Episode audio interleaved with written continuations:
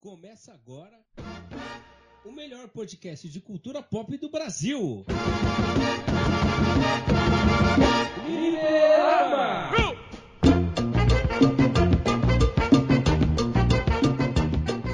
E aí, meus consagrados, está começando mais um Fliperama, aquele podcast que não é o Yuji, mas aí dá muito PlayStation 2 aqui no programa. Aqui quem está falando é Guilherme Rocha e comigo está aquele time de peso para apresentar esse programa. Ele, o nosso Sir da Vila Piauí, Albert Hipólito.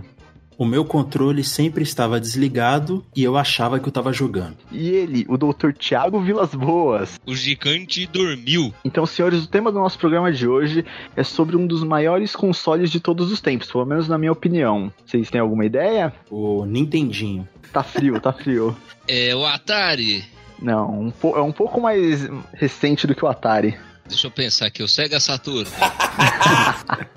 Não, posso dar uma dica? Pode. Pode é um. Ele ficou famoso por ser um dos bordões do Bom Dia e Companhia. Maravilha. Ficou fácil, né? Facílimo. A gente tá falando do PlayStation 2. Ô louco, bicho!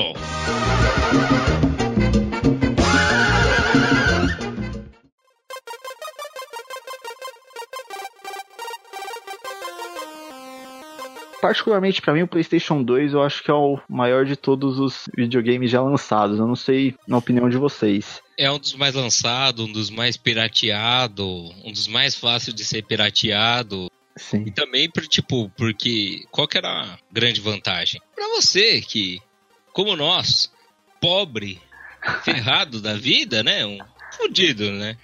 Falando português, claro. Você fazia o quê? Você se matava para comprar o PS2 e o resto, ou você baixava da net, se você tinha um PC mais ou menos, você tinha umas mídias para queimar aí, ou se não, você ia na feira e já fechava sua coleção de jogos por apenas 20 reais. Você ia na feira e era só alegria, né? Você ia na feira, tinha opção e ainda era barato. Porque o máximo que podia acontecer é o quê? Você rodar o CD, isso é um pornozão. Que delícia! o CD não está gravado, o que era muito comum também.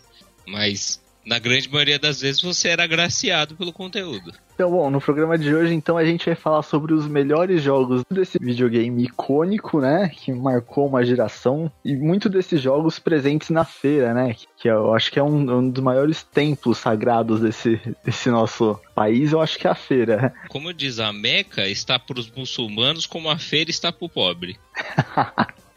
Mas já vamos começar chutando a porta. Vamos falar de um jogo que eu acho que quando você pensa em, em, PlayStation 2, já, eu acho que já vem esse jogo na cabeça, que é o GTA San Andreas. Ah, esse é o clássico, né? É aquele jogo que o cara se sentiu bandidão, né? O perigoso, né? É, é o jogo que a pessoa descontava todas as frustrações da vida real, descontava nesse jogo, né? Com certeza, tipo, o cara tava ali estouradão, chegava pé da vida, matava um milhão de pessoas, não era preso. É o sonho de, de, de, toda pessoa, né? Cometer genocídio e não ser preso por isso, né? Não ser condenado. É verdade. Básico, né? É um jogo que pra época foi muito diferente, né? Ele misturava muita coisa. Entre elas que eu posso dizer assim que eu lembro bem, você poder dominar regiões, tipo, se tinha um mapa muito grande, o que não era algo comum. Da época, você tinha um jogo não linear, você podia fazer outras coisas no jogo sem precisar fazer a história principal. Né, a diferença é que, lógico, a história principal se libera nos bairros, né, algumas opções, mas no geral você conseguia fazer outros conteúdos fora a história principal, né? Que nem essa de dominar os bairros, né, era muito difícil você, tipo, liberar um bairro e você ter que proteger o outro e assim sucessivamente, né? A segunda, e não menos importante, é você ter os cheats liberados, Ladrão! né? Pra, pra você fazer tudo que você quiser e o que você não quiser. E o terceiro é, é aquele estilo bomba pet, né? Que você tem os mods, né? Um dos primeiros jogos que eu lembro de ter visto com mod foi o GTA San Andreas, né?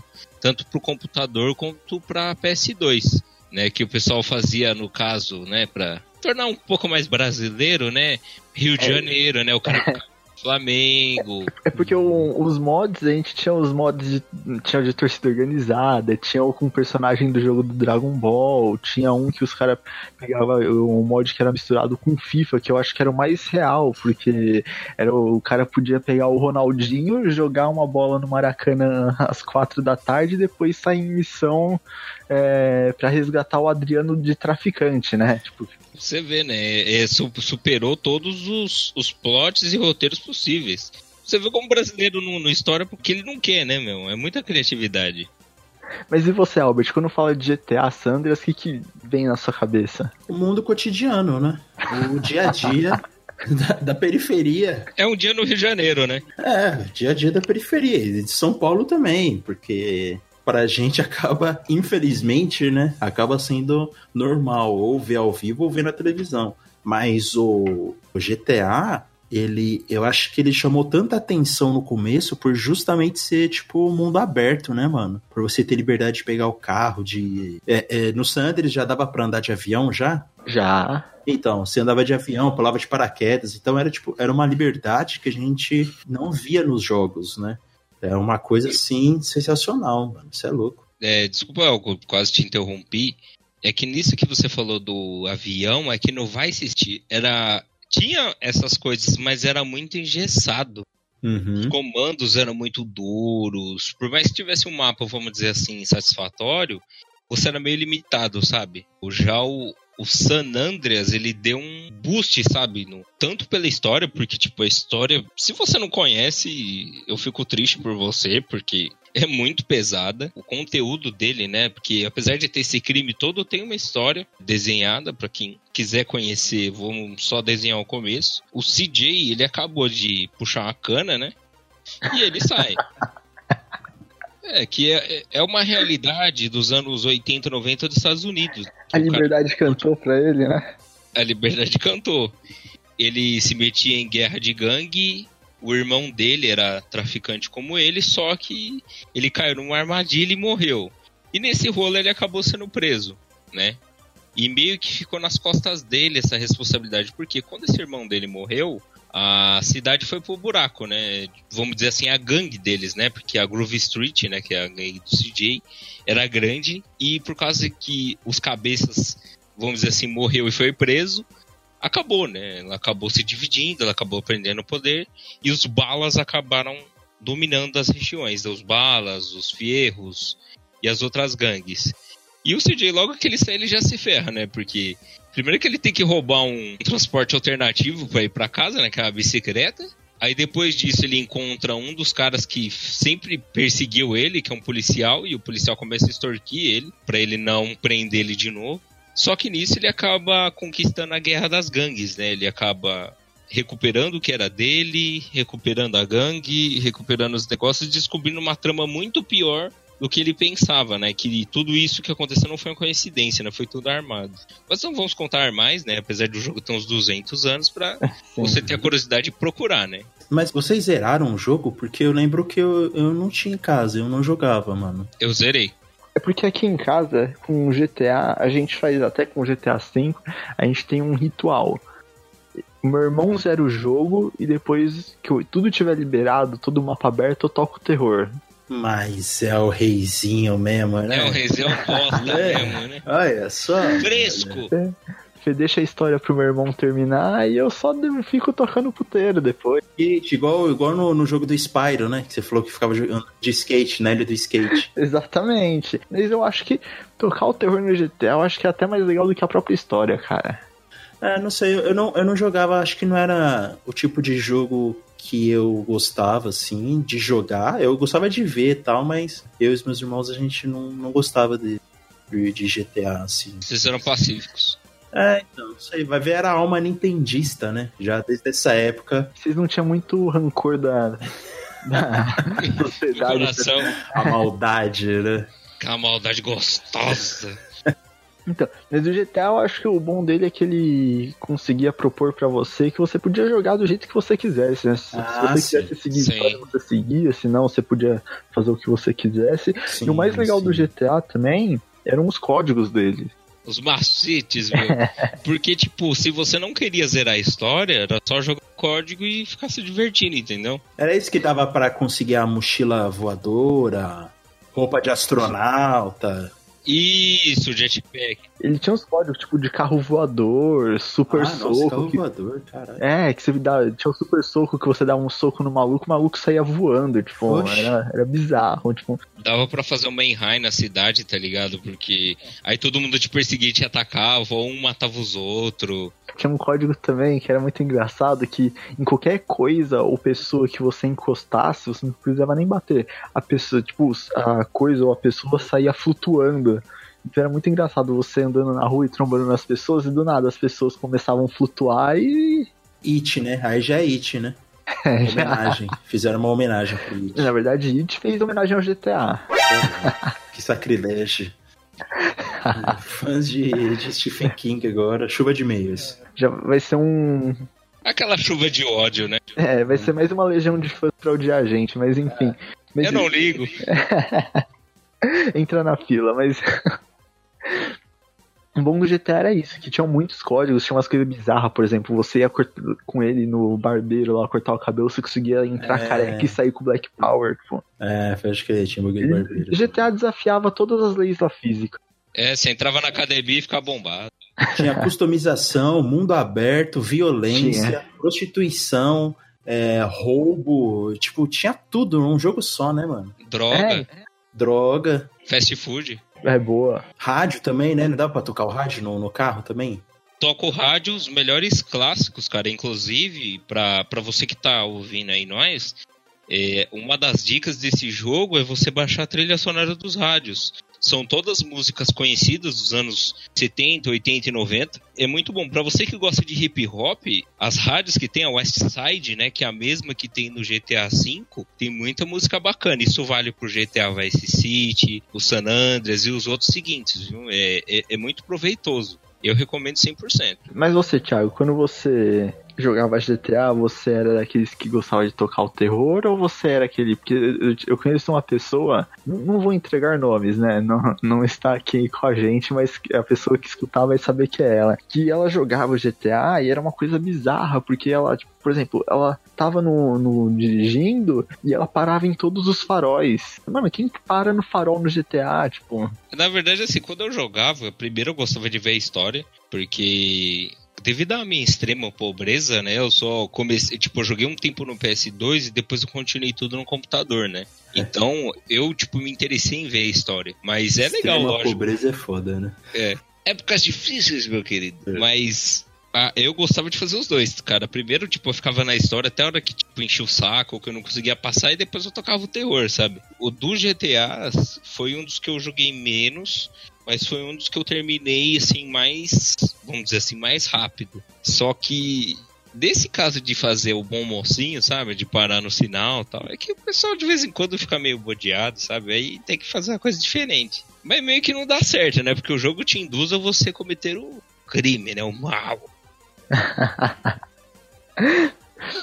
É que assim, como eu zerei, cara, é que a história. e- eu tive o privilégio de jogar quase. Quase se não todos. Eu joguei o primeiro, eu joguei o terceiro, Vice City, San Andreas. Eu só não joguei o Liberty e eu acho que a balada do Tony Gay, que é um dos spin-offs que tem do GTA. Aí as versões do PSP eu joguei todas.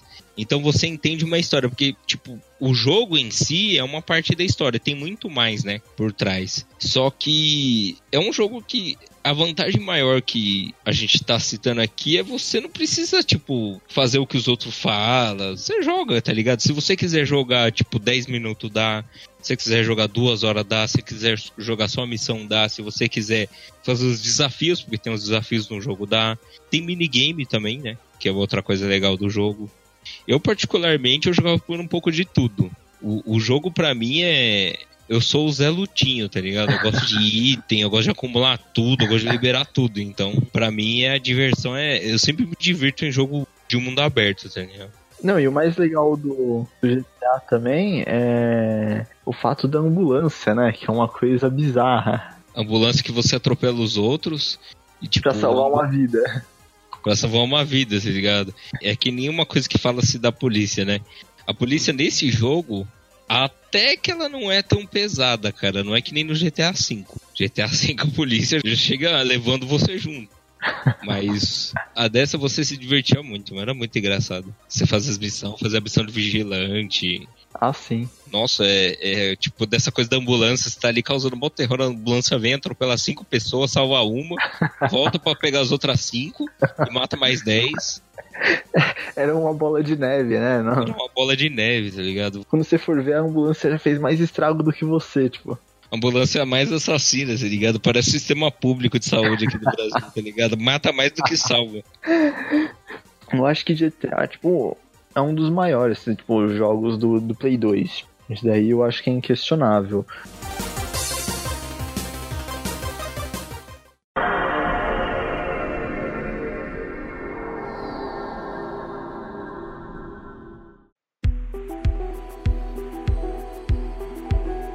Um outro bom também, que isso daí já eu acho que é, é para um, um, nicho específico de, de fãs, Sim, que é o Bomba Pet.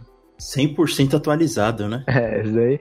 E o curioso, eu tava passando na rua, tinha os vendedores ambulantes, né? E estava lá um jogo do Play 2, no Bomba Pet, número 58. Não, Nossa senhora, sério? É, sério, então. cara, sério. Aqui perto de casa. É que em vez de os caras lançar DLC, os caras lançam um jogo novo, né? A versão é. nova.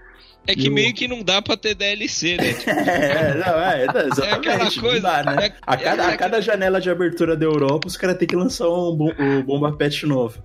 É, tem alguém interessado pra fazer isso, né? Porque, Cara, mano, e a música era muito boa, mano. Às vezes eu colocava o jogo só pra, só pra ficar música tocando. Porque velho. o Bomba Pet, ele era, era um jogo de futebol que a trilha sonora ele tinha funk, pelo menos os que eu tinha, é. ele tinha funk, tinha pagode anos 90, eu tocava caju e castanha no jogo de futebol. Tinha o Ronaldinho Gaúcho na capa. É o Ronaldinho Gaúcho mais umas mulheres de biquíni na capa. Meu, ele era pô, sensacional. Não tinha como uma criança de 10 anos não comprar aquele jogo. E eu tenho uma história aqui do Bomba Pet que ela é muito boa, que para você ver a acho que bomba pet é uma coisa mágica, precisa ser estudada pela, pela NASA, alguma coisa assim.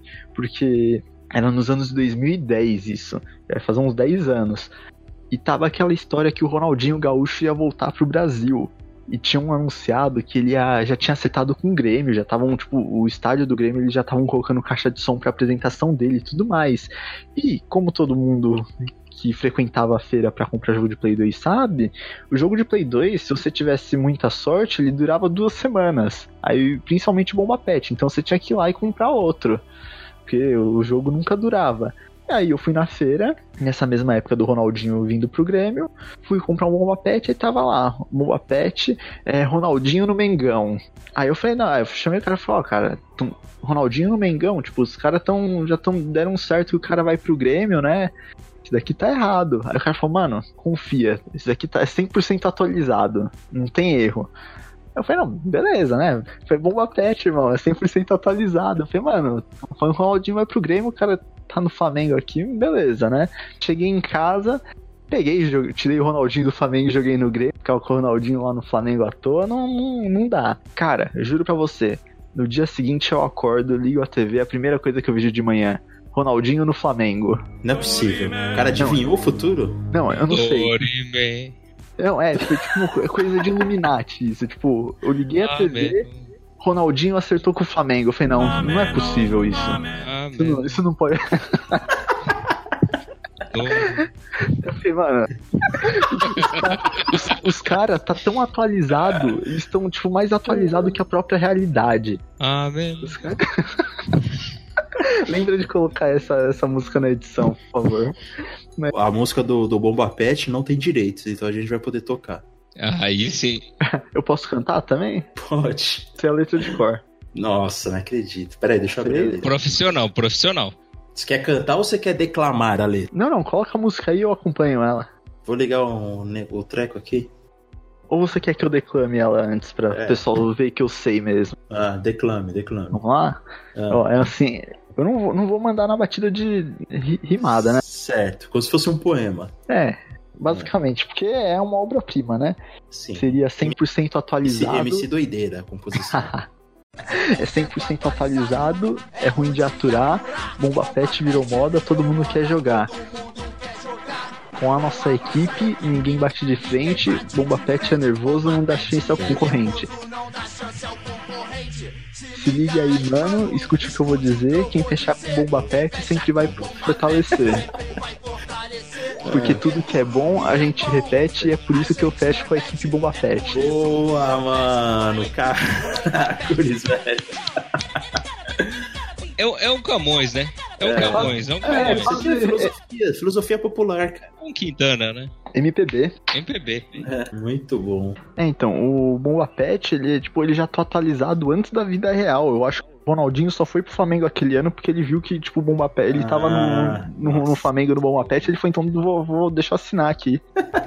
O cara ligou pra ele, ó, Ronaldinho, cai, saiu aqui no Bomba Pet, não vai ter jeito. é, Tipo, já tava todos os jornais falando que ele ia pro Grêmio, que tava tudo certo, o estádio lá com caixa de som. Aí eu com- fui lá na feira, o cara falou, não, não, o cara tá no Grêmio, você, você tá louco, Ronaldinho no Flamengo, você tá viajando. Aí no dia seguinte eu acordo, ele tá lá, é coisa, é bruxaria, é bruxaria. Ou, ou é bruxaria ou é Illuminati. Amém.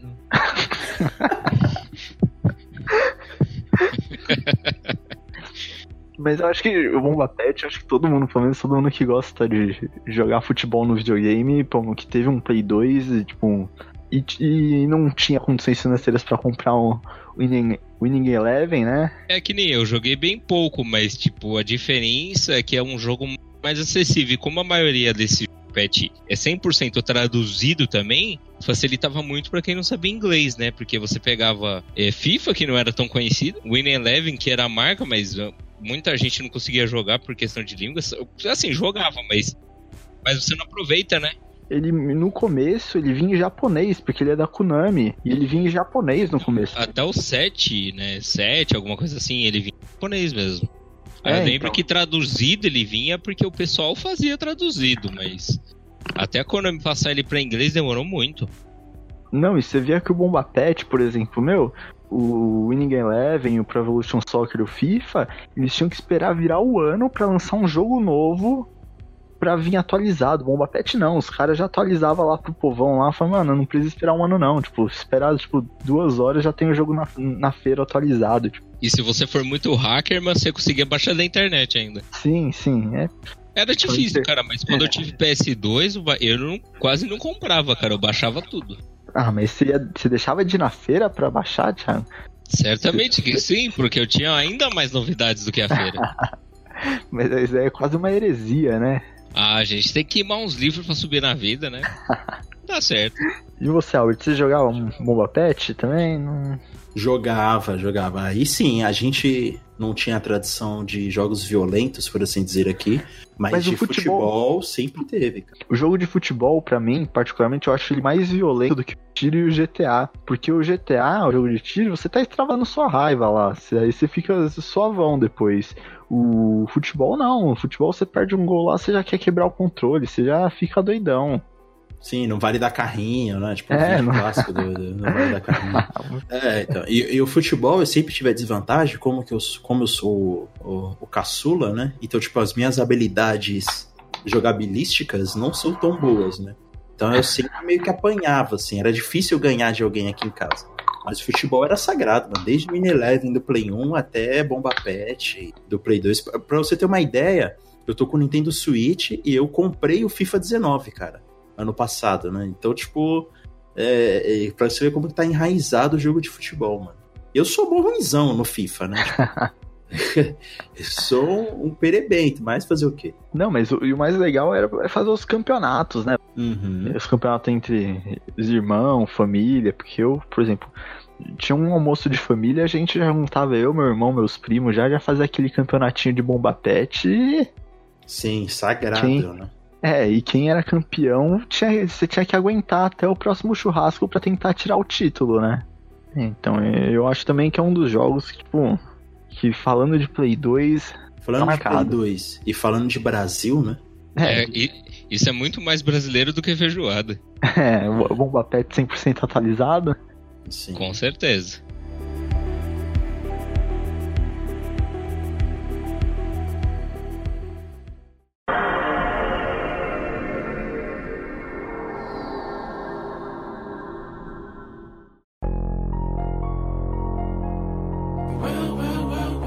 Esse jogo aqui do Play 2 marcou demais também o console, por ser tão inovador e também por trazer uma história que meio que a gente gostava também, né? Porque, nossa, vocês vão me zoar muito, mas bagulho de mitologia que via de Cavaleiros do Zodíaco, Só tá ligado? Tipo, bagulho dos deuses, olha os deuses vindo, mano.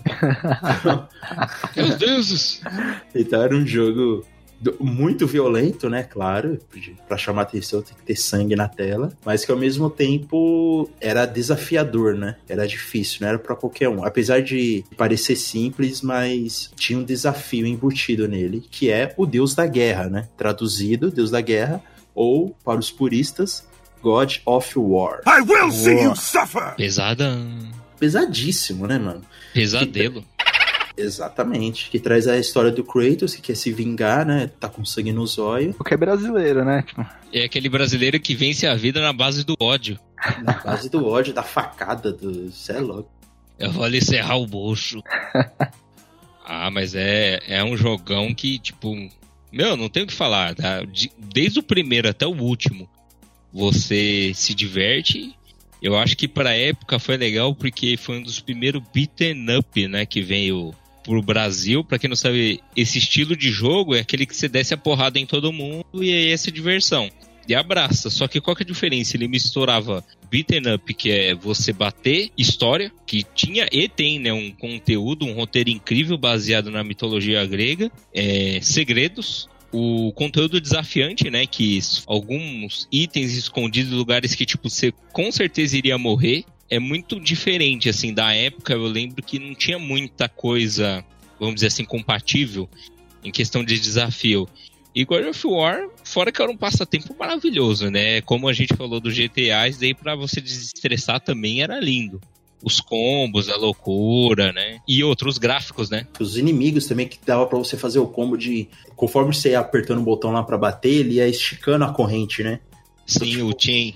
É, e, a- e, e o sangue e aquele som de carne cortando, né? É que, fora a violência, cara, você vê, para a época, pro PS2, meu, era um dos poucos jogos que desafiava graficamente, né, o PS2, né, que usava todos os recursos e era muito bonito. Você se encantava com, meu, todo mundo perdia um minutinho, sabe, quando você pegava aquelas partes que abriu o cenário e você via aqueles vales, meu, aquela coisa toda bonita. Outra é você ver o cara destroçando os deuses, tá ligado? Era muito da hora. Ô, é, você falou é, beat up. É. Eu conhecia como hack and slash, né? Na verdade, o mais correto seria o hack and slash, né? É que no beat'em up é que ele tem aquele negócio tipo de você eh, tipo ficar batendo eternamente, tá ligado? Hum, O hack and slash é o mais correto. Agora que você falou, você fica mais correto do que o beat'em up. Porque o hack and slash, ele tem a característica de você só bater, entendeu? É uma coisa que é meio progressiva. O, do- o dele, o que eu acho diferencial é isso, entendeu? Que ele mistura um pouco de outros conteúdos. Mas o certo mesmo seria o hack slash. Não, e o do God of War, eu, tipo, até hoje eu não conheço uma pessoa que não, não tenha jogado. Tipo, Ou pelo menos conhecido, né? se não me engano, o God of War já tava pegando uma, uma- mais do final do, do Play 2, né? Dessa era Play 2. Ah, acho que o 2. O 2 não. Agora eu não sei se o 2 foi lançado pro Play 2 ou pro Play 3. Também não sei. Não, foi pro Play 2. É, então, mas eu acho que já foi, tipo, bem no final, onde já tava essa transição pro Play 3, né? É, foi bem no finalzinho mesmo. Foi quando tipo, o Play 2 já tava parando de lançar jogo. Teve aquele abismo, aquele abismo de jogos, né, que não teve nada. O que saiu depois eu acho que foi o Chain of Olympus, não foi? Eu acho que sim. Que é do PSP. Que tem o Ghost of Sparta também. É, se não me engano, é assim. E o God of War, eu acho que ele. Eu acho que ele marca essa transição, porque eu acho que ele é muito diferente dos demais jogos do, do Play 2, né? Tanto na parte da história, quanto jo- jogabilidade, quanto gráfico, você vê que ele tem uma diferença muito grande dos outros jogos. E eu acho que pra mim ele marca muito essa transição dessa geração de Play 2 pra Play 3 e até o Xbox 360, né? Que é o equivalente ao Play 3. Sim, é que também teve aquela transição de gráficos, né? Porque mesmo pro PS2, os gráficos ainda era uma coisa mais pixelada, né? E quando começou a arranhar o PS3, o Xbox, né? Que antigamente tinha o Xbox caixa de abelha, né? Que não tinha muito jogo, que era tudo caro. Mas aí quando veio o PS3, tipo, o, um dos charmes do PS3 eram os gráficos, né? E o God of War teve essa progressão, sabe? De começar já com um gráfico ferrado e continuando, entendeu? Ele não perdeu muito essa coisa. E ele é um dos jogos que se destaca do resto, né? Tem outros hack and slash, né? No, no PS2, mas vamos dizer assim, do mesmo nível, muito questionável, assim, no mesmo nível, história é bem, é bem, você conta bem no dedo e olha lá. Pelo menos agora eu não lembro de nenhum também parecido. É, tinha Devil May Cry, né?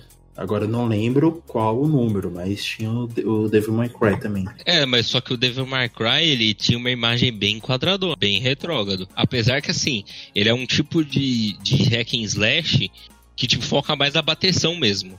O God of War, ele tinha o Quick Time Event, né? Que você tinha que ficar apertando botão, assim como o Prince of Persia e outros jogos da época. E ele tinha muita história, né? Porque se você for pegar o Devil May Cry, ele assim, ele tem aquela cinemática curtinha que é só pra passar as histórias e o resto é só bateção. God of War ele sobe isso a um nível, né? Porque ele tem história, quanto mais você fuça, mais coisas você vê. Esse que é a diferença, assim, ele tem muito mais enredo, né? Conteúdo. E vocês acham que o último God of War, que é o do, do Play 4, vocês acham que ele conseguiu superar o, o do Play 2? Com certeza. Porque tem uma série de jogos, né, clássicos assim, que eles tentaram fazer pra nova geração e não deu muito certo, mas vocês acham que pelo menos o do God of War eles conseguiram manter o nível?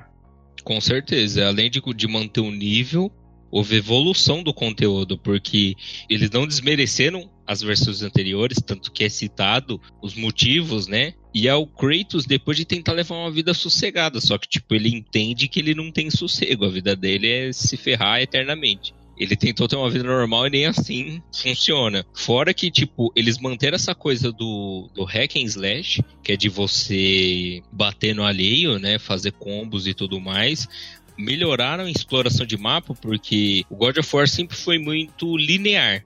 Que isso é uma coisa que me incomoda muito, porque geralmente o hack slash, ele você não consegue tipo voltar numa fase anterior, sabe? Você tem que seguir em frente. O God of War não, ele te força a ir a uma parte para você cumprir uma parte da história, mas depois você consegue fazer passar nas fases de novo, passar nos lugares de novo e descobrir novas coisas, entendeu? Isso é uma coisa que os jogos antigos não tinham e o jogo novo tem. É, outra é que ele manteve a beleza dos gráficos, manteve um Kratos, apesar de atualizado, com as mesmas características. E é um jogo incrível, que foi pensado com cuidado, não foi, sabe, hype. Ouviu os fãs, mas teve um conteúdo original, achei bem bacana.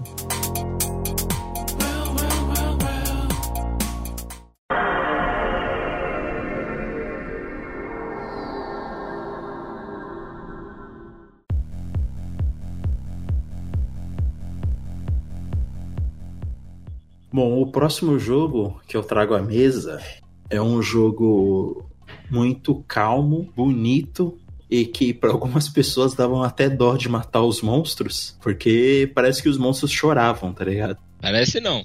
É, é, eles realmente choravam. A verdade é outra, né? É. E, e, e, o que é legal nesse jogo é que você é, não tinha tantas distrações assim, no sentido de outros inimigos, NPC, essas coisas. Mas é, era tipo um jogo de aventura, mundo aberto e ao mesmo tempo é, puzzle, né? Porque você tinha que decifrar a maneira certa de derrotar o seu inimigo, que é o Sombra do Colossus, ou, né, pros puristas, Shadow of the Colossus, né? E, mano, era um jogão. Quando eu comecei a jogar Shadow of the Colossus, eu fiquei impressionado, mano. Eu falei, caramba, eu posso ir para qualquer lugar. Tipo, ficava andando com o cavalo, tá ligado? Indo pra lá e pra cá e era, e era muito louco, mano. E aí quando chegava um monstro e você, caramba, como que eu venço esse monstro aqui? E, nossa, mano. Eu morria incontáveis vezes até matar o cara. Incontáveis vezes. Normal, normal. É. É padrão. Uma das coisas que eu lembro que, tipo, era muito foda é que depois que você enfrenta o primeiro, você ganha aquele clique assim, eu tenho que subir nesse monstro. Aí quando chega o próximo, o próximo ele de uma forma nada a ver do primeiro. E tipo, ele não é nos mesmos lugares. Aí você tá, mas como eu subo aqui? Aí você vai ficando mais perdido. Outra coisa que eu lembro da primeira vez que eu joguei foi tipo, meu, cadê os inimigos? Vai aparecer alguém de algum lugar. E não, aí você vai andando, vai andando, aí você vai entendendo que, tipo, o foco não é esse. Outra coisa que também é o diferencial é você não ter mapa, mano. Porque mapa, você acelera o seu jogo em mais de 100%. Não tem como dizer que não. Você tinha que fazer aquele esquema de você colocar a espada, né? A espada ia contra o sol, e através da refração da luz da espada, você achava os, os colossos, né? E aí era assim, primeiro você tinha o desafio de achar a direção certa. Aí você achava a direção certa, tá, você chegava no lugar, tá? Mas como você sobe? Porque eles viviam em lugares enclausurados, né? Só tem um que não é. Acho que são um ou dois que não, que não tá em um lugar, tipo, uma caverna, um, uma ruína, alguma coisa assim. Aí você tinha que descobrir como entrar lá. Depois que você descobriu como entrava lá, você tinha que entender como você ia derrubar o colosso. Era um jogo que, se você não tivesse aquele interesse de fuçar, de você procurar, né, de você raciocinar como matar, você não fazia nada. O desafio que eu acho que foi muito bacana da época, porque todo jogo, querendo ou não, a grande maioria, ele te diz onde tá o chefe, tipo, você batendo no chefe, você tira sangue, e agora, tipo, um chefe que não tem é, ponto fraco exposto, um inimigo que não tá em lugar certo, que mesmo que o cara falasse que tivesse uma puta memória, ele nunca lembrava onde tava o Colosso, porque o mapa é grande pra caramba é bem diferente, assim, dos jogos da época eu não lembro de nenhum igual, fora os gráficos, né? Porque era, como o Albert falou, uma das coisas mais bonitas é ficar andando com o cavalo. E o Albert falou também de morrer incontáveis vezes, né? E o mais legal é quando você passa o dia inteiro jogando, você não consegue derrotar um monstro, né? Aí você passa o dia inteiro, aí você se irrita, para de jogar, no dia seguinte você vai lá e de primeira você consegue derrotar. Aí eu acho que, tipo, com todo mundo já aconteceu algo assim, né? E cada monstro era diferente, né? Tipo. Sim. Era um, um puzzle diferente, era um esquema diferente. Então, você tava todo o tempo aprendendo com o jogo, né? Não é um negócio que, ah, agora eu já sei de tudo. Você a todo tempo tava aprendendo com o jogo. Então, foi, foi bem legal. Uma experiência de jogo, assim, bem da hora, assim. Raras vezes a gente é, consegue chegar em jogos assim. Claro que cada jogo tem a sua característica, né? Mas são poucos os jogos, assim, que, que te fazem... É, lembrar dele depois de, de tanto tempo, sabe? Não só lembrar, mas eu acho, eu acho que todos os jogos citados, mas especialmente esse, foi muito importante para a indústria dos jogos, cara, porque o jogo era muito igual e você trazer uma proposta diferente. Primeiro, eu acho que melhorou muito as mecânicas, né? Porque tinha pouco jogo que você tinha transporte em animal e que o bicho não era duro. Esse jogo era bem diferente porque o cavalo ele tinha uma reação de cavalo, você né, cavalgando com o cavalo pelo mapa era bem realista. Outra coisa, era um jogo que não te dava boi, que você tinha estamina limitada, que eu acho que é o, um dos mais diferencial que tinha da época, que foi muito importante porque todos os jogos você só batia, esse não. Você tinha que bater certo e outra, você tinha que segurar, e tudo isso consumia estamina. Então você tinha que fazer tudo certo no momento certo. Você não fazia, fio, começa do zero. Um dos colossos que eu lembro é o colosso do ar, que é o que você encontra no deserto. Ele tinha um tempo para descer, aí você tinha que pegar um time para você conseguir subir numa das asas dele para depois alcançar a cabeça dele. Meu, era mó é, trabalho. Era mó treta. E você tinha que meio que se equilibrar também. Porque, se não me engano, um dos pontos fracos dele era na cauda, né? Era um negócio assim, ou, ou se subia pela cauda. E toda vez que você ia subindo, ia piorando, ia ficando mais difícil, o vento consumia mais estamina e você saia voando lá de cima. E você tinha que rezar para ele estar tá baixo, porque se ele tivesse alto, você morria. O mesma coisa é o Colosso da Água, que tem um Colosso da Água que ele também voa, só que ele quando ele mergulhava, você tinha que pegar ele quando ele subia. E para você, tipo, se você não tinha um timing, você não conseguia se salvar, vamos dizer assim, do jogo. Você tava lá no último ponto, você morria. E aí volta tudo de novo, porque você tinha que ser. O checkpoint não era no chefe.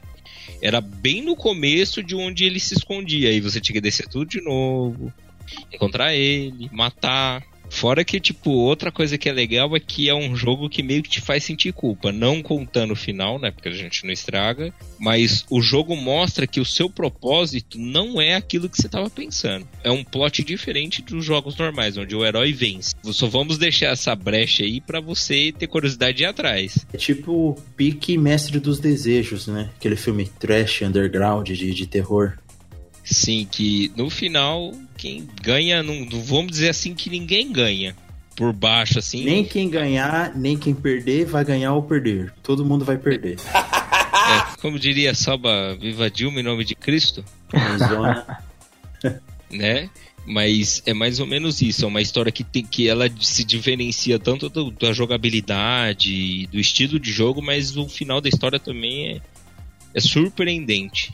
Falando em estilo de jogo, tem um jogo aqui, Thiago, que você eu acho que você vai poder falar bem, que ele tem uma jogabilidade diferente dos últimos que a gente falou agora, né? Hum, os dois, na verdade, misturam um pouquinho de tudo, mas eles eram, pelo menos do PS2, foi os que tiveram mais variação, né? Entre eles, vamos começar com o mais divertido, que é o Shinobido. Pouca gente conhece esse jogo porque ele não foi um jogo muito lançado. Eu comprei ele, esse daí foi da feira.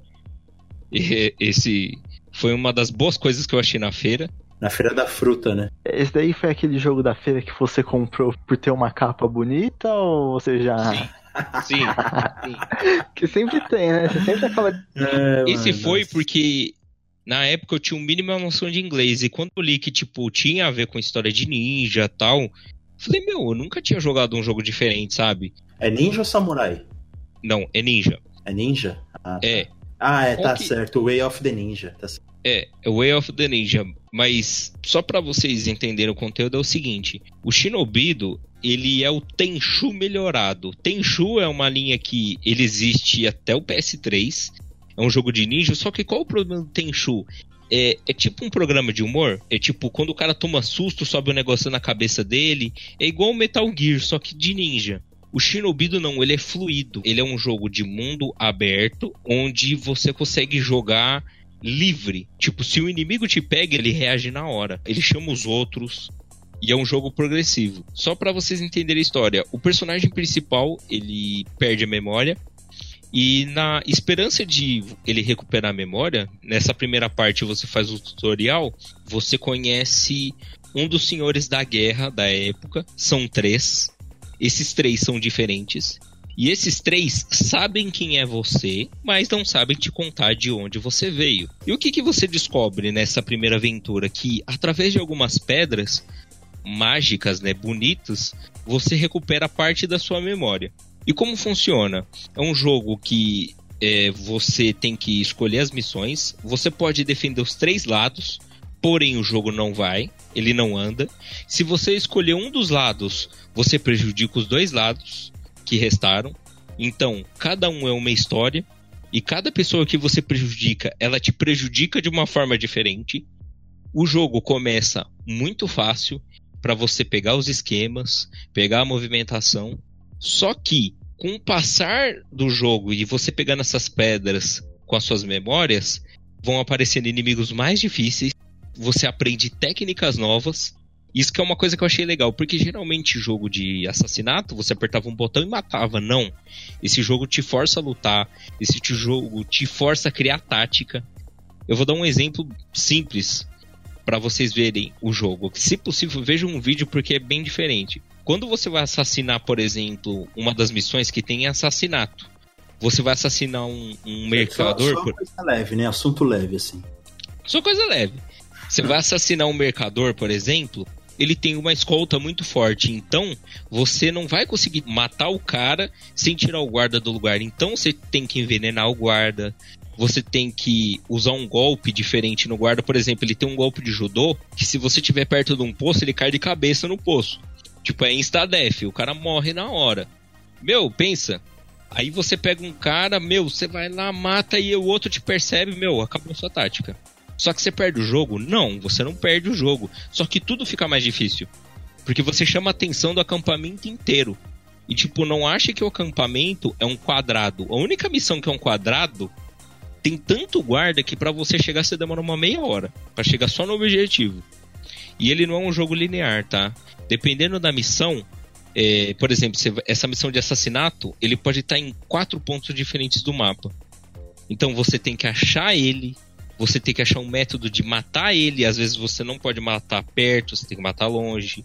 Às vezes você tem que atrair ele. Esse jogo, pra época, é muito diferente, porque o Tenchu era duro. O Tenchu você tinha que sair matando todo mundo até um ponto final. Não. Esse você tem que realizar o objetivo e tentar se livrar de alguma forma. Um outro exemplo é você tem missão para você recuperar essas pedras, ninguém te dá essa pedra, você tem que roubar essas pedras. E para você roubar é muito difícil, você tem que sair com uma caixa maior que seu corpo e você fica totalmente pesado. Então você tem que eliminar todos os objetivos do seu caminho para você poder fugir. Outra coisa legal é que no final desse jogo, esse jogo é um dos poucos que tinha o New Game Plus, né? Que é você terminar o jogo com tudo lá no alto e poder rejogar ele com nível mais alto. E ele liberava uma coisa especial. Isso daí já é uma dica para quem quiser jogar, né? Quiser tentar jogar, que ele liberava uma função especial que na segunda vez que você joga, se você pegar qualquer inimigo e levar para ele junto de você quando você sair da fase, você ganha automaticamente a roupa dele, né? A mesma vestimenta. O que, que é diferente nele para você que for jogar? Eu recomendo você ter tempo. Segunda coisa, ele hoje em dia é um pouquinho difícil de achar. Eu tive um problema na época e eu tenho até hoje de você pegar a imagem do jogo, ele num ponto muito específico, ele trava. O meu jogo na época aconteceu a mesma coisa, só que no PS2 ele funciona redondo, só que se você vai usar no emulador ele trava. Isso foi uma tristeza para mim, porque eu comecei a jogar, pá. eu tava na primeira parte do jogo, quando eu fui para segunda, ele travou. Não, não destrava. É um problema da ISO, porque eu não consigo achar a mesma ISO D e o meu DVD desse jogo tá arriscado. Ah, é lógico. Né? Deve estar tá mofado já, é. Deve estar tá mofado. Tipo, eu fiz uma contribuição, né? Porque isso daí é uma história que até me veio agora. Eu tinha muito jogo de PS2 aqui. Eu tenho um, um amigo meu do serviço que ele tem neto. E, tipo, quando os netos vai na casa dele, tipo, ele comprou um PS2 pra eles ficarem jogando, sabe? Eles não tinham muito jogo. Eu doei minha coleção inteira. Todos os jogos que eu tinha, eu dei, né? Então quer dizer que esse episódio do Fliperama é um registro do, de áudio que você é uma pessoa boa. É, é. pode-se dizer que sim. pode-se dizer que sim. Não é, não é para todas as pessoas nem para todos os momentos, mas sim. Certo. O Thiago é uma pessoa boa, ele só, ele só vai pro lugar lá de baixo por opção. É que você nem entende. Eu vivo uma ideia. Existe um, um outro jogo que nós vamos citar, uma outra oportunidade chamada Skyrim, que a maioria de vocês conhece. E existe um demônio chamado Emareus Moura. né? Eu falo, eu fa é, só que o que eu gosto dele é o demônio do conhecimento. E ele sempre fala: as pessoas tentam fugir, mas a diversão de eles irem atrás é muito melhor. É mais ou menos isso. Pra quem não, pegou. Como que é? é? As pessoas tentam fugir? Do conhecimento. Mas o conhece, mas quanto mais elas aprendem, mais elas vão atrás. Ah. É a mesma coisa dessa, de, de, dessa coisa. Eu sou uma pessoa boa, assim, mas é aquela maldadezinha hum, só pra dar aquela não se acostuma, né? É, você não acostuma. Tipo, é só, só uma coçadinha assim no coração, aquele cabelinho pra ele ficar mais peludo. Mas quem que foi melhor representado no PS2? Os ninjas ou os samurais? Ou eram, tipo, jogos diferentes e. Os dois. Porque o que acontece? Você enfrenta samurais. É aí que tá a diferença. Os ninjas são as pessoas que intercedem. Por exemplo, dentro da história tem um plot que aparecem mais inimigos. E esses inimigos são os ninjas. Só que uma das tribos é uma mistura de ninja com, por exemplo, com samurai. Que é uma evolução, né? É uma evolução do, do biotipo. Só que as pessoas que você enfrenta são samurais, né? Ele tem essa, essa. Você joga como ninja, mas você enfrenta o samurai e você enfrenta a destreza do samurai, né? que os, é, é, tanto o, o, que é diferente desse jogo, assim, o inimigo comum, ele é letal, mas o inimigo que tá acima dele já é muito mais letal, porque você enfrenta um general samurai, um cara que é treinado para matar. Só pra vocês terem uma ideia, a missão de assassinato é uma missão que vai acho que de 0 a 10, ela é 9, para você matar um general. É a dificuldade mais alta e dica, você pode morrer antes de chegar nele. Só, outra coisa que é divertida, que é outro eu acho outro achado do jogo, é que ele tem certas armadilhas que são legais. Uma das armadilhas que não tem em toda a fase é o urso. O urso é um dos inimigos mais letais desse jogo. Inclusive, tem uma missão que você mata o urso. Mas você tem, por exemplo, missão onde o urso está preso dentro de um barraco. Aí o que, que você faz? Você quer tocar o terror? Você solta o urso. Solta o urso e deixa ele lá fazer o trabalho. Meu, ele leva o, o acampamento inteiro. E dica, ele não mata o general. Só pra vocês terem uma ideia, tipo assim, ele é um dos inimigos de força e habilidade mais altos que tem. Ele não mata o inimigo, esse inimigo. Mas mesmo assim, ver ele tocar o terror é muito divertido. Outra coisa legal é que você pode drogar os inimigos. Então, por exemplo, você dá uma droga que o inimigo fica muito louco. Então ele sai correndo gritando pela fase. Aí pensa assim, os inimigos chamam, tipo, chama as atenção dos inimigos, eles começam a correr atrás dele. Aí do nada ele fica violento e começa a matar os inimigos. Fica, é, é, tipo, você pode mudar a história a qualquer momento e isso também pode se voltar contra você, né? Porque não funciona bem toda vez. Mas mesmo assim, é um jogo com muitas possibilidades. Você pode tipo, fazer a mesma missão de 20 maneiras diferentes. E ainda assim o resultado não vai ser o mesmo. Eu recomendo, assim, em questão de jogos, dos mais diferentes que tem, eu acredito que esse é um deles, né? Tanto pela jogabilidade quanto pela história. É um jogo, assim, que no mínimo você perde uns dias jogando, porque ele, você não consegue terminar ele rápido. Assim como Shadow of Colossus, por exemplo, que você não consegue.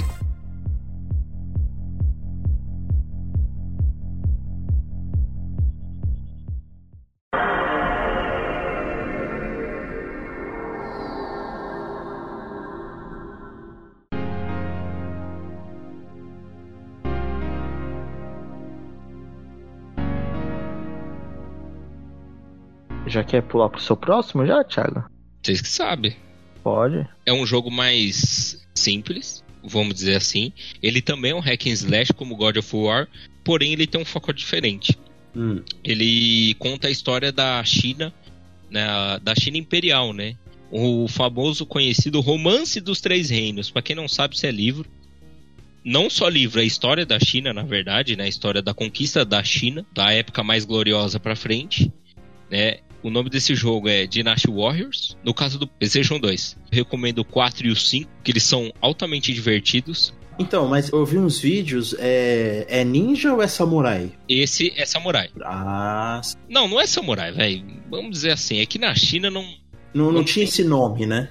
não tinha esse nome, é o guerreiro em si. Tá, certo. Se assemelha a um samurai, né? Sim, se assemelha ao samurai na questão, né, do, do general, né, do, da postura de armadura. Das armaduras, certo.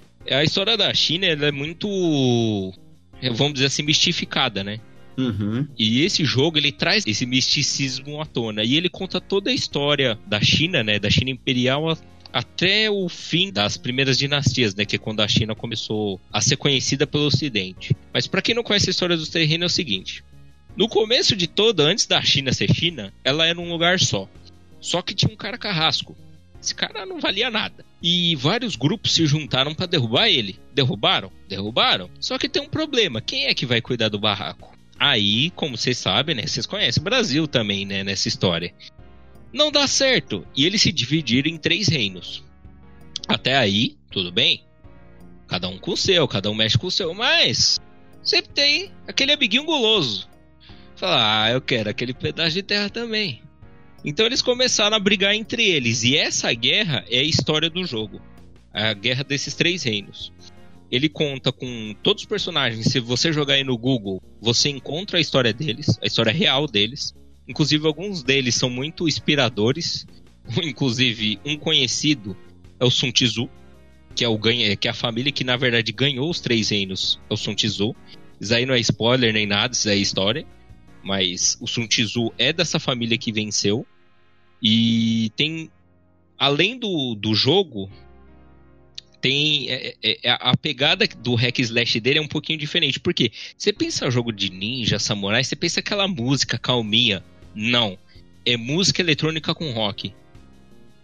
Aquela batida intensa pra você sair descendo samango dos caras. Você não quer nem saber. Um exemplo, você pode matar mais de 3 mil inimigos numa história só.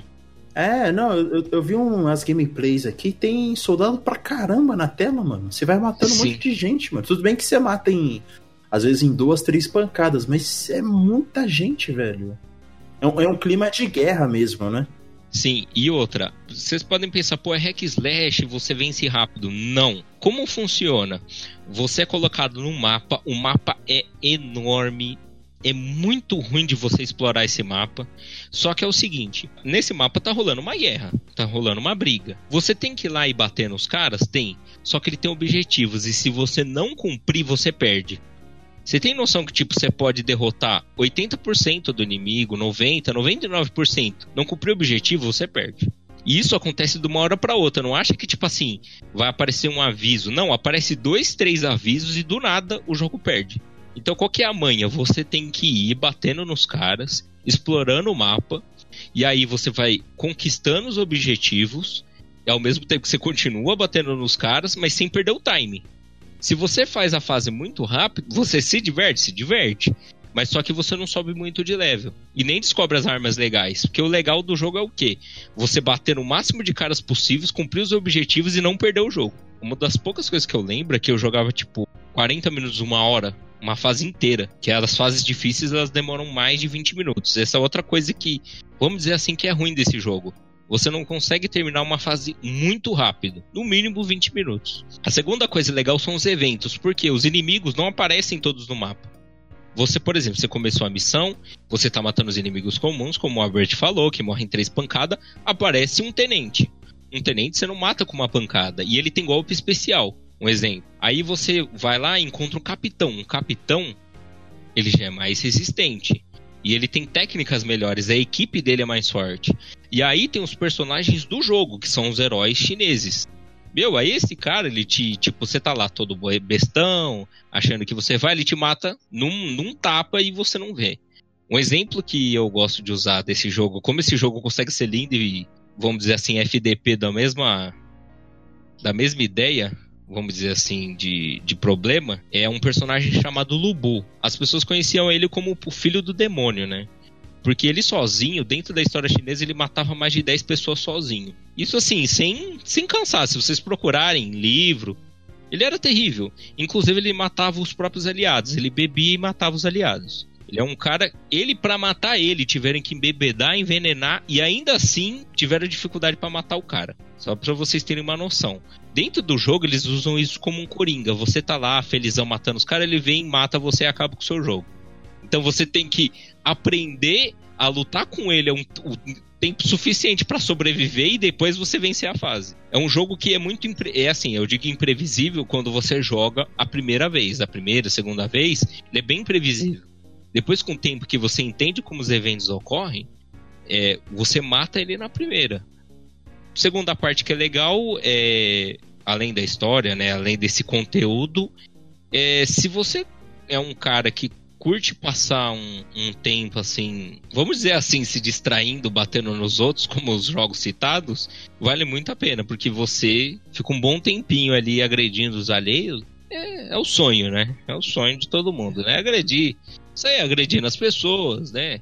Conquistando objetivos, né? Mas a vida é uma caixinha de surpresa, né? Você tem uma ideia de como o PS2 tinha jogo pra caramba, né? E, e herdado do PS1, né? São videogames muito populares, né, mano? Nunca tinha ouvido falar nesses jogos. Possivelmente eu, eu já tinha visto, sei lá, no saquinho da feira, né, pra, pra comprar, mas nunca ouvi falar depois disso, tipo, ou, ou recomendado, tá ligado?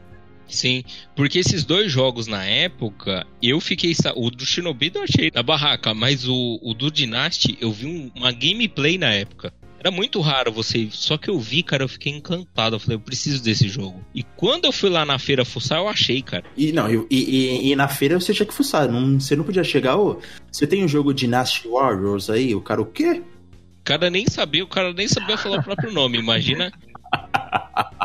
É que na verdade na feira, é... você chegava lá, tinha aquelas caixas de sapato com um saquinho de jogo, isso, e isso. você procurava, e na verdade você nem conhecia os jogos, você comprava o que a gente falou, você comprava aquele que tinha a capinha mais da hora. capa. Comprei muito jogo assim. Mas eu, depois disso, eu comecei a pesquisar muito jogos, sabe?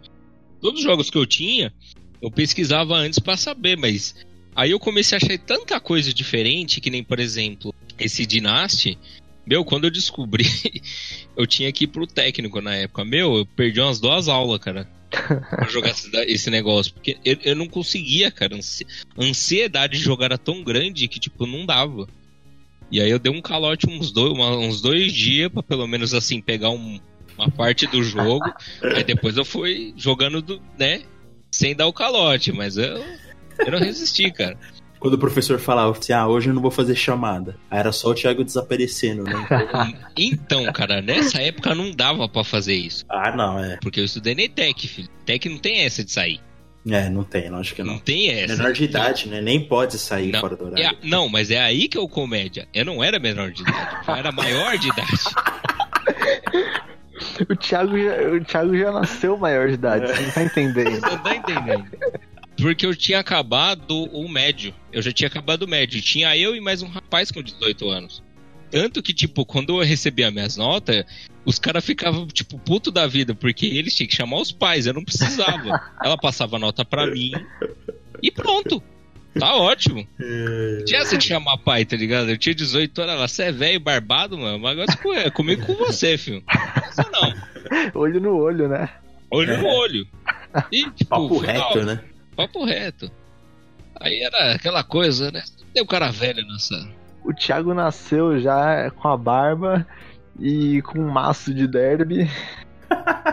Pra quem não sabe, eu tenho barba desde os 11 anos. Só pra vocês terem uma ideia. Então, tipo, a vi... pra mim, pra mim as coisas sempre foi um pouquinho diferentes, tá ligado? Eu com 16 anos, eu já tinha barba grande, então... Não tinha muito o que fazer, tá ligado? Mas agora, agora, curiosidade, você fez técnico do que, ô, Thiago? E técnica informática. Ah, Ah. que chique. Mim já é um hackerman, né? É, linguagem. Você mexeu com linguagem também? Mexeu com linguagem? Sim. Por que, Ah, que que vocês chique. acham que eu conseguia baixar os games? É tudo um processo, meu amigo. O Thiago conseguiu zerar o Pokémon no MP4, né? Então.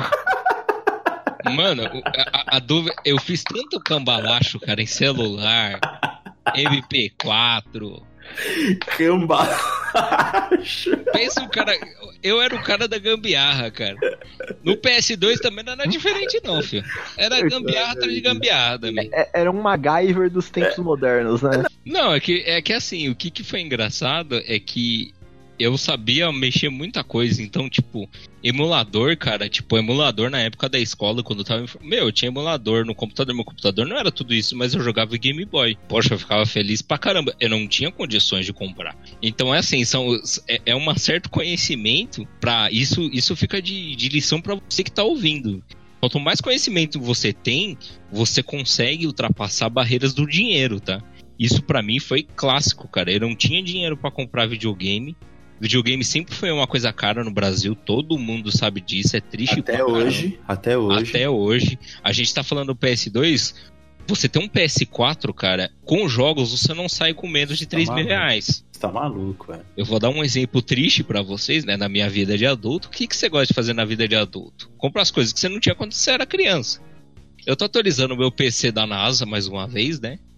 E ele vai me arrancar um pedaço da minha alma fora. Não, aliás, só que só um comentário, eu ainda acho que seu PC vai dominar a humanidade. Pra quem não sabe, eu tenho esse PC monstro aqui desde quando eu terminei a faculdade, né? Eu falei, eu já sofri quatro anos, preciso ter alguma coisa, né?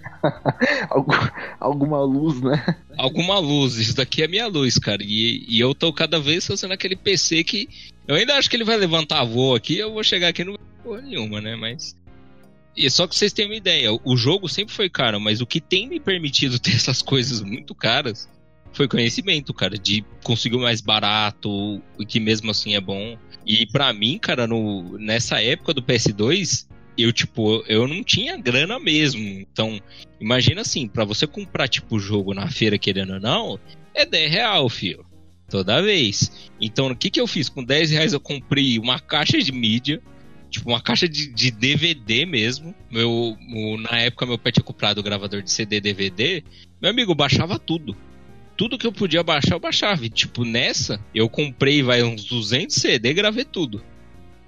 Eu tinha jogo em japonês, jogo em árabe,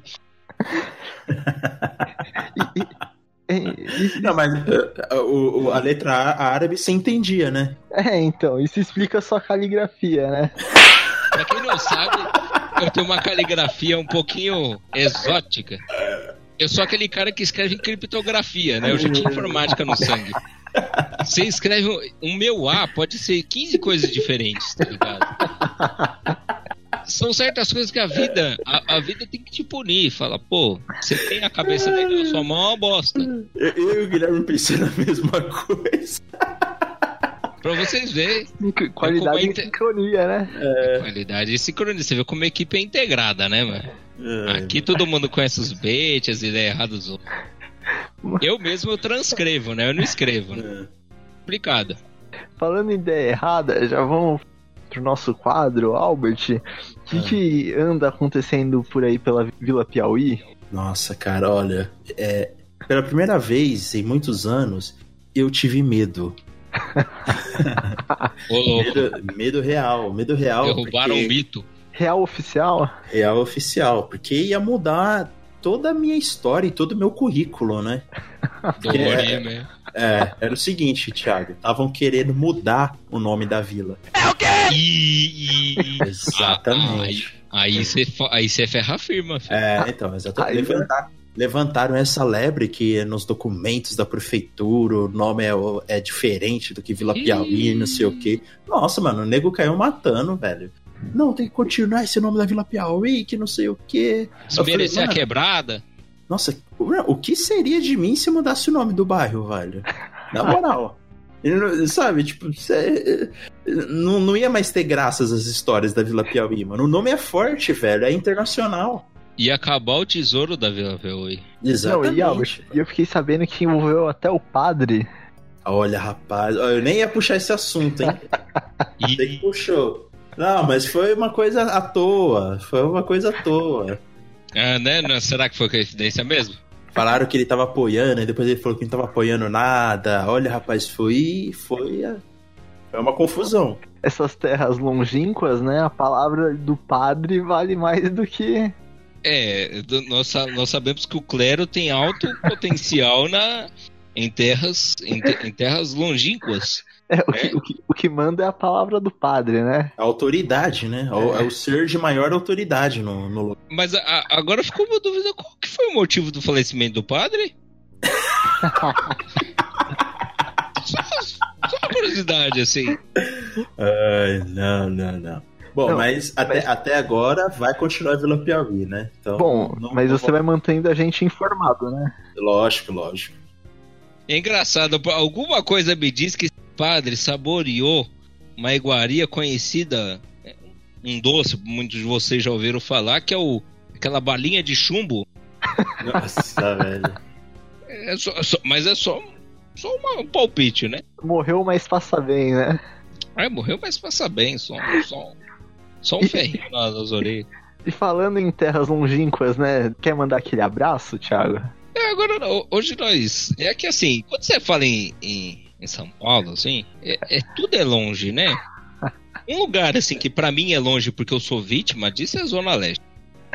Eu fico curioso, a Zona Leste é um lugar que, meu, parece que é uma realidade alternativa, né? Eu fico, eu fico ali na, na Celso Garcia vendo os ônibus passar, eu fico aí, Carvalho. Por que, que Deus perdeu as botas ali? tá? Aí fica passando lá, Vila Cisper. Fala, meu Deus. Aí, aí, beleza, eu chego pros meus colegas que moram lá, "Ah, como é que é lá? Fala, é um lugar feio, né? Não, não desmerecendo, eu não conheço, né? Ah, não, mas tem um crime ali, mas não pega nada. Eu fico pensando, meu Deus, né? Como, como as pessoas, né, nas suas necessidades, são obrigadas a morar em lugares loucos, né?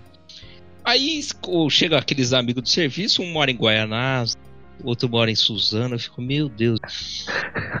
Mas enfim, pra você que é desses lugares da Zona Leste, eu tenho. Eu te dou meus parabéns, cara. Você é um sobrevivente. Primeiro pela por ter que encarar as dificuldades de uma população hostil e de certa forma ignorante. A segunda forma é, é do, do caso que eu bato palma é você resistir às distâncias, porque a Celso Garcia parece um rally, né? Parece uma montanha russa, só tem buraco, né? Esse prefeito maldito. Cara, a gente fala muito mal da Zona Leste, cara, mas é que na verdade isso é esquecido por Deus, pelo prefeito também, viu? Prefeito não sabe que lá existe, não, cara. Celso Garcia tem, tem um lugar, tem um buraco, que sem brincadeira, eu tô trabalhando lá faz nove meses, cara. Esse buraco, ele já encheu, ele já esvaziou, ele tá até mais fundo. O busão passa, o busão some dentro dele. Sabe? Parece que ele dá um tibum no buraco. E é foda, cara. O cara que mora na Zona Leste é um sobrevivente, cara. Porque além dos próprios con confrades dele tentarem eliminá-lo, a- a- o bairro tenta eliminá-lo, o tempo tenta eliminá-lo, a estrada tenta eliminá-lo. Então, ele é um vencedor na vida, cara. Né? Eu tiro o meu chapéu pra você que mora na Zona Leste, né? Esperamos um dia que, né, nosso prefeito veja o tesouro que está escondido, né? Nessas terras, né? Merlino Matarazzo, São Mateus, Calmon Viana, né? Poá. é, esses lugares assim que são. A gente pode usar um termo assim saudável, né? Lugar mais. é, uns Alpes. Os Alpes da Zona Leste, né? Esses lugares diferenciados, esses lugares que fiquem em altos, né? Pra quem não sabe, a característica da Zona Leste é que ela é plana e não tem árvores. Por isso que é uma poluição só e venta pra cacete. né? Isso é uma dica, uma dica de geografia pra você, né? Mas eu deixo meu grande abraço, pessoal da Zona Leste, querida, apesar de desses contratempos aí que estamos sendo propostos, né? Pessoal da Vila Matilde, sabe? Boa. É, pra Zona Leste, pessoal do que mora na Zona Leste, a gente tem duas palavras, né? Parabéns. Parabéns. É esse o termo. É um lugar, é um lugar que eu tiro o chapéu, cara. Você que vive na Zona Leste, você pra vencer, cara. Então, se um dia falar você não consegue, lembra o esforço que você tem só pra você pegar um ônibus e sobreviver até o centro, cara. Você pode ter certeza que nada na sua vida vai ser impossível. Então, bom, aquele abraço pro pessoal da Zona Leste. E antes da gente encerrar, eu queria avisar pra vocês que nesse final de semana do dia 26 e 27 de outubro, o Fliperama Podcast esteve no evento Alma Tokusatsu, que é um evento para fãs de séries japonesas como Power Rangers, Jaspion, Ultraman, Ultra Seven, Jiraiya e outros personagens do gênero Super Sentai. E a gente vai fazer um programa especial sobre esse evento, sobre tudo que aconteceu, fora o que a gente for postando nas redes sociais, da, de tudo que a gente viu lá, da- das coisas mais legais que, que aconteceram no- nesse final de semana desse evento. Então, para vocês ficarem ligados que a gente vai fazer um programa especial sobre Alma Tokusatsu, que é o, o evento que vai acontecer na Liberdade. Uma dádiva dos ninjas. Uma dádiva dos ninjas, né? Hum. É, filho, esse, esse vai ser pesado. Vai, vai. Vem, vem coisa boa aí, né, Albert? Só vem coisa boa. Então, eu acho que por hoje é só, galera. Se você não segue nossas páginas nas redes sociais, o que fazer, Albert? No Facebook e no Instagram é só digitar Fliperama Podcast. E o primeiro que aparece lá é a gente, né? Com certeza. Bom, e Thiago, se você quiser indicar pra alguém, Lembrando a você que, como um conteúdo diferenciado, só os vencedores escutam. Então, se você tem aquele seu amigo que tá passando dificuldade pra ele, na vida dele, né? Recomenda. Se tem aquele seu amigo que acabou errando na vida e tá pagando pelos crimes dele lá em Bangu, passa pra ele. Você tem o seu amigo que tá em coma, não reage. Essa pode ser a palavra que falta nesse coração. Passa pra ele. Você tá sozinho, embriagado, triste? Escute esse programa. Será isso que mudará a sua vida. Alguns homens tentam, outros vencem, e só quem vence escuta Fliperama Podcast. boa. Nossa, hein? Isso, isso com a Cara. musiquinha do, de, de motivação no fundo. Nossa, é mesmo. Lembrando Só não me chamar de coach, que senão o negócio vai ficar pesado. Coach, é. Eu sou pilantra, mas não sou tão baixo. o coach, os caras que ensinam você a ganhar dinheiro vem em força, né? Tipo, Na verdade, o coach, na verdade, profissional, é, é- é o profissional, né? É o estelionatário só Ainda bem que cortou para evitarmos processos legais e cíveis. Não, mas não, mas não relaxa, não dá processo, porque tá pra ser criminalizado. Daí já tem Olha só, pensou, rapaz? É sério. Vamos ter que fazer um programa só de coach. e, só lembrando que o único podcast 100% atualizado é o Fliperama Podcast. Então, a gente agradece a sua, sua audiência, né? E fique sempre ligado que a gente tá sempre postando programas novos. Então, valeu! Vá! Falou!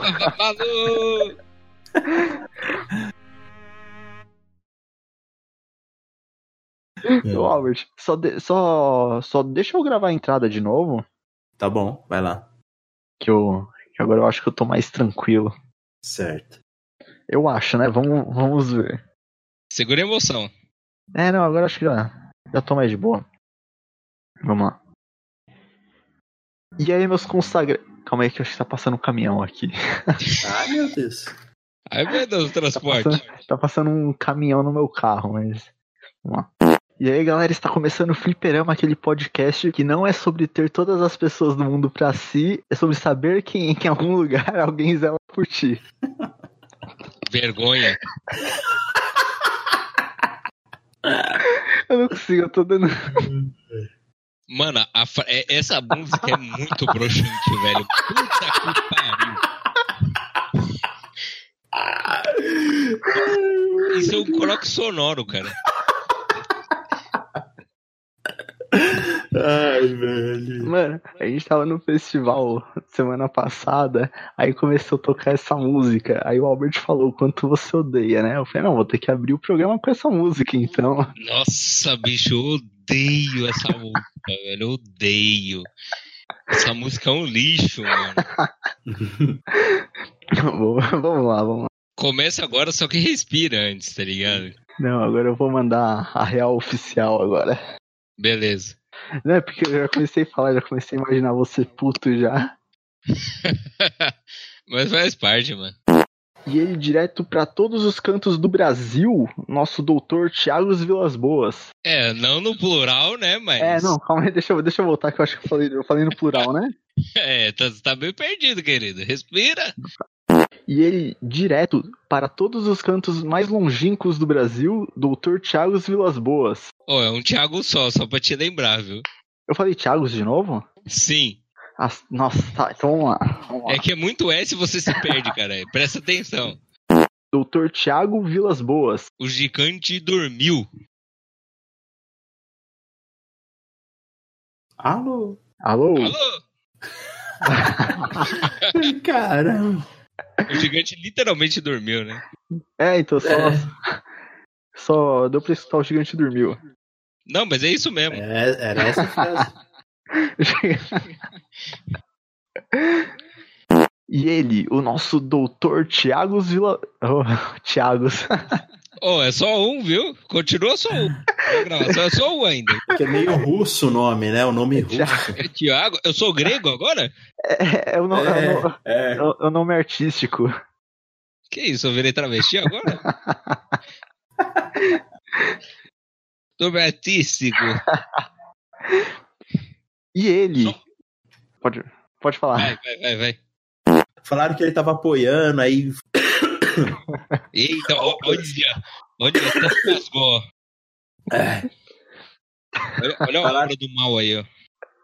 100% atualizado, é ruim de aturar. Bomba pet virou moda, todo mundo quer jogar. Com a nossa equipe, ninguém bate de frente. Bomba pet é nervoso, não dá chance ao concorrente. Se liga aí, mano, escute o que eu vou dizer. Quem fecha com bomba pet sempre vai fortalecer. Porque tudo que é bom, a gente repete. É por isso que eu fecho com a equipe bomba pet.